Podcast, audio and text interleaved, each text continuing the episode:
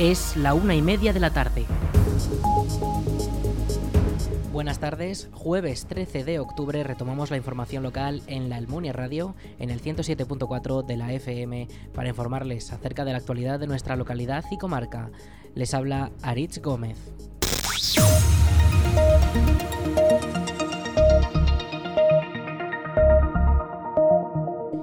La comarca de Valdejalón ha convocado la primera edición del certamen de microrelatos auténticamente iguales. La nueva campaña forma parte de las acciones que la comarca realiza en colaboración con el Instituto Aragonés de la Mujer. Esta edición se lleva a cabo con el objetivo de sensibilizar a toda la sociedad sobre el daño que produce la desigualdad de género. El certamen incluye categoría de adultos y menores a partir de quinto de primaria y premios entre 500 euros y 150. Las bases completas pueden consultarse en la web comarcal valdejalón es. Al partir, acogerá el 22 de octubre la segunda edición de las Jornadas de Igualdad de la comarca de Valdejalón, durante la jornada, el municipio albergará una extensa agenda de actos a los que se invita a todos los vecinos de la comarca. El evento comenzará con una bienvenida a los asistentes por parte de las autoridades y la directora del Instituto Aragonés de la Mujer. Durante la mañana podrá disfrutarse de una ponencia sobre labores sociales, de varios debates sobre los estereotipos de género y el viaje de conseguir la igualdad, de diferentes exposiciones o vídeos e incluso de una comida. La programación completa puede consultarse en la web comarcal valdejalón.es.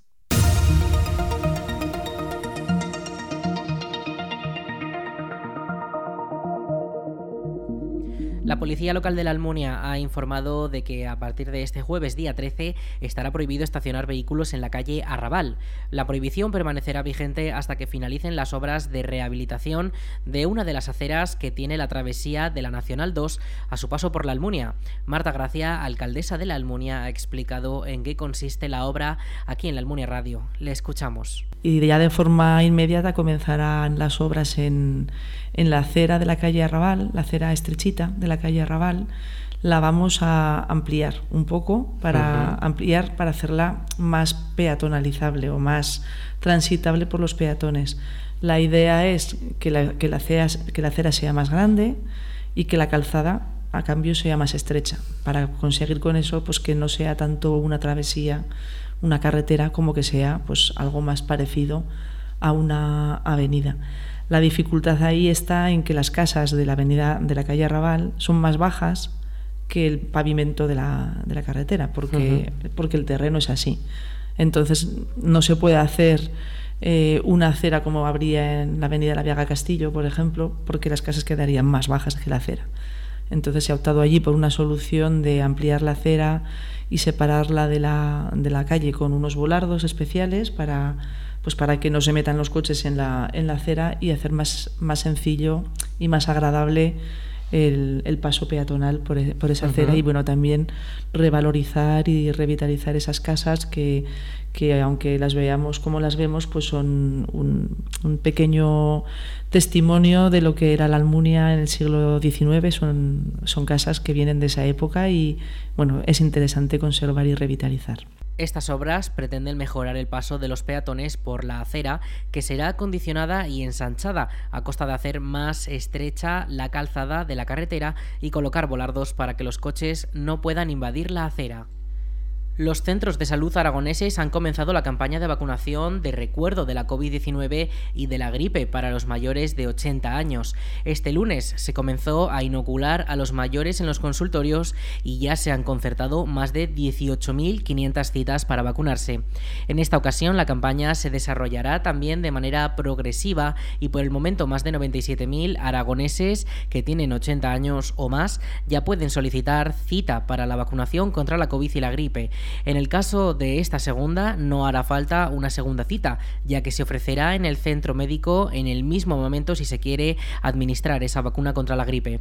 La cita puede solicitarse mediante la web Salud Informa o mediante las aplicaciones móviles. Una vez ahí, se debe iniciar sesión con los datos sanitarios de nuestra tarjeta sanitaria y nuestro PIN y podremos solicitar cita para vacunarnos. Además, este servicio también permite pedir citas médicas especializadas o incluso consultar nuestra nuestro historial médico. A medida que pase el tiempo, este sistema de autocita para la vacunación se irá abriendo a nuevas franjas de edad. La campaña comenzó el pasado lunes en las residencias para los residentes y también el personal y hasta ahora ya se han administrado más de 23.000 dosis de recuerdo contra la COVID y 25.000 contra la gripe. Desde las autoridades sanitarias recomiendan que los mayores de 80 años esperen tres meses para vacunarse si han pasado recientemente la enfermedad. En el caso del resto de la población, esta espera se recomienda de cinco meses.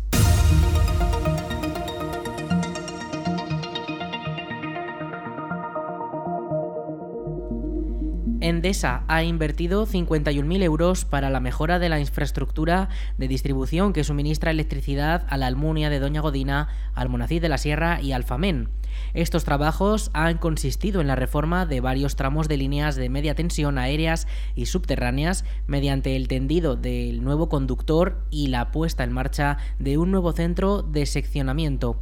La actuación supone una mejora de calidad y sirve para aumentar la seguridad y la fiabilidad de las instalaciones, asegurar su operatividad y mejorar la capacidad y rapidez de respuesta ante posibles incidencias, según explican desde Endesa. El Ayuntamiento de la Almunia ha informado que la próxima renovación del Documento Nacional de Identidad se podrá realizar el próximo lunes 17 de octubre.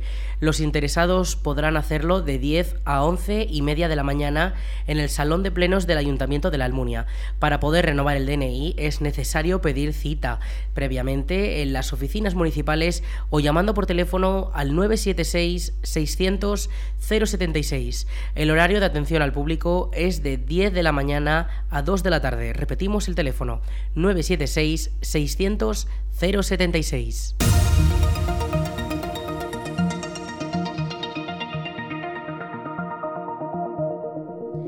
La nave logística de Bonaria en Épila toma forma y parte de sus instalaciones comenzarán a funcionar durante los próximos días, según informa el periódico de Aragón. La empresa comienza con la creación de los primeros 60 puestos de trabajo de los 4.000 que va a crear. Las primeras labores consistirán en el transporte de productos frescos y para ello ya se trabaja en la puesta a punto de 15.000 metros cuadrados. Además, según informa la propia compañía catalana, la gasolinera podría estar ya finalizada a de este mismo año, que daría trabajo a otras cinco personas. También está avanzada la potabilizadora y la nave de frutos secos, que también podría comenzar a operar en los próximos meses cuando se realicen trabajos de albañilería y adecuación de los interiores. El grupo Guisona está cumpliendo los plazos y no se ha dejado afectar en tiempo por los sobrecostes de las materias primas. Según los planes, antes del próximo 31 de diciembre debería estar finiquitado el centro promocional, que incluye la gasolinera, un supermercado y un restaurante. De momento, a Bonaria aún le quedan siete años más para operar con total normalidad su nueva planta, en la que ha invertido un total de 400 millones de euros. El Palacio de Sástago en Zaragoza acoge una exposición sobre la historia y los logros conseguidos por el Estatuto de Autonomía de Aragón. La muestra es de acceso libre y se ha organizado por el Gobierno de Aragón junto a la Diputación Provincial de Zaragoza para conmemorar el 40 aniversario del autogobierno. Los interesados tienen hasta el próximo 22 de enero para poder ver las fotos, los vídeos y los objetos que explican las raíces de la identidad aragonesa, las reivindicaciones autonomistas el proceso de elaboración del estatuto y su desarrollo posterior. Escuchamos a Javier Lambán, presidente del Gobierno de Aragón. La historia, la hecha por los eh, historiadores, la que se contrasta con los documentos, la que se contrasta con la eh, realidad, la que huye de eh, maniqueísmos, la que huye de sectarismos, es un componente formidable para educar ciudadanos libres, para educar ciudadanos con sentido crítico, en definitiva, para educar demócratas. Y toda la eh, conmemoración del cuadragésimo aniversario del Estatuto de Autonomía que el Gobierno y otras instituciones vienen desarrollando desde hace varios meses ha tenido ese eh, propósito, el de que todo lo que se hiciera desde las instituciones debería ser siempre, pero en este caso de una manera especial, todo lo que se hiciera de las instituciones debería, ser, debería estar absolutamente impregnado de eh, servicio al interés general. En la inauguración han participado los presidentes de ambas instituciones y en el caso de la DPZ su presidente ha destacado que el autogobierno también ha sido vital para el medio rural. Escuchamos a Sánchez Quero, presidente de la DPZ. En definitiva, hemos de considerar que estos 40 años han supuesto un paso de gigante para Aragón y para, los aragoneses, y, cómo no, para el medio rural. El Estatuto de Autonomía ha sido vital para el fortalecimiento de la democracia y del autogobierno, y también, por supuesto, para nuestros pueblos. Podemos sentirnos orgullosos del trabajo que se ha hecho en estos 40 años, pero jamás debemos sentirnos satisfechos. Queda mucho por hacer. Tenemos ante nosotros el reto permanente de obtener, entre otras cuestiones, una financiación justa, mantener vivos nuestros pueblos y de promover el progreso, además de escuchar las demandas de nuestros vecinos y responder a ellas con honradez, con eficacia y con justicia. La exposición ha sido comisariada por Carlos Forcadell, catedrático de Historia Contemporánea de la Universidad de Zaragoza y director de la institución Fernando el Católico de la Diputación de Zaragoza, y puede verse hasta el 22 de enero en el Palacio de Sástago, con entrada libre.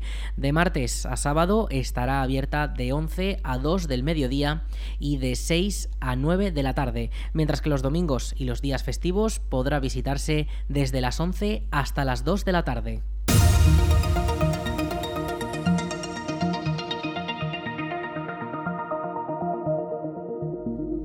Calatayud acoge el Campeonato Internacional Femenino de Golf Ladies Open Letas del 12 al 14 de octubre. El campo bilbilitano es la sede por primera vez de este evento que cuenta con el apoyo de la Diputación de Zaragoza. Un total de 102 jugadoras se disputarán el liderazgo en el ranking y la victoria en el europeo. Escuchamos al alcalde de Calatayud, José Manuel Aranda. De apoyar un evento tan importante que también lucha por todo lo que es la España vaciada. En este caso también estamos con otra importante y es la incorporación de la mujer al deporte de élite. Creo que es algo también importantísimo. Este lunes se inician los entrenamientos y un día después tendrá lugar un Pro AM para dar paso al inicio de la competición del 12 al 14 con jugadoras procedentes de 24 países del mundo. Destaca la checa Sara Kouskova, líder indiscutible del ranking, seguida por la alemana Patricia Isabel Schmidt, la neozelandesa Momoka Kobori y la neerlandesa Lauren Holmey. A escala nacional estarán presentes la malagueña Noemí Jiménez, décima en el ranking y que consiguió una destacada segunda posición en el Rose Ladies Open disputado en Melbourne Club at Brockett Hall de Inglaterra hace tan solo dos semanas. La diputada delegada de deportes de la DPZ, Rosti Huelo, ha resaltado la importancia de este evento apostando por el, por el deporte de excelencia, por el deporte de élite y junto con eh, esa apuesta eh, por el deporte, ustedes saben también eh, que nosotros valoramos todo lo que conlleva detrás la práctica del deporte. Por supuesto, aunque no sea deporte de élite, ¿no? Toda esa todo lo que acompaña la práctica del deporte, ese sentimiento de esfuerzo, de solidaridad, de capacidad de superación, de integración, pero en este caso además también que nos ofrece la oportunidad de mostrar a no solamente a los participantes, sino a todos los visitantes la belleza de, esta tierra, la belleza de, Calatayud. El campo está en una ubicación en la que además el recorrido para el recorrido de los 18 hoyos se hace de cara a, a Calatayud. Eh, con el castillo de Ayud de fondo, las, ruinas romanas de Bilbilis en un, pues un paisaje absolutamente emblemático, lo cual nos permite también, como les decía, poner en valor la belleza de esta parte de nuestro territorio, de la provincia de Zaragoza. Gambito Golf Club Calatayud acogerá la celebración del evento por primera vez en la historia en una gran celebración del golf profesional internacional femenino que prevé una nueva edición de máximo prestigio deportivo. El plazo para solicitar el bono cultural joven llegará a su fin este sábado día 15, cuando los ciudadanos que cumplan en 2022 los 18 años y las empresas que quieran participar tendrán las últimas horas para solicitar su adhesión al programa que permite destinar 400 euros por persona a productos culturales. El sábado es el último día para poder darse de alta mediante la web bonoculturaljoven.gov.es con el certificado digital del interesado o con el sistema clave El proceso es sencillo, tan solo es necesario registrarse en la mencionada web aportando los datos personales que se verificarán y se pondrá en marcha el trámite. Estos pueden durar varios días y una vez resueltos, el solicitante recibirá un correo electrónico de confirmación comunicando que ya puede disfrutar del bono cultural joven. El usuario contará con 400 euros para gastar en el plazo de un año en productos culturales como videojuegos, libros, prensa, cine, teatro, museos o plataformas digitales, entre otros. El bono funciona como una tarjeta prepago emitida por correos y que se podrá tener de forma virtual en el móvil o de forma física. Si se opta por la tarjeta física, puede recogerse en cualquier oficina postal de Aragón.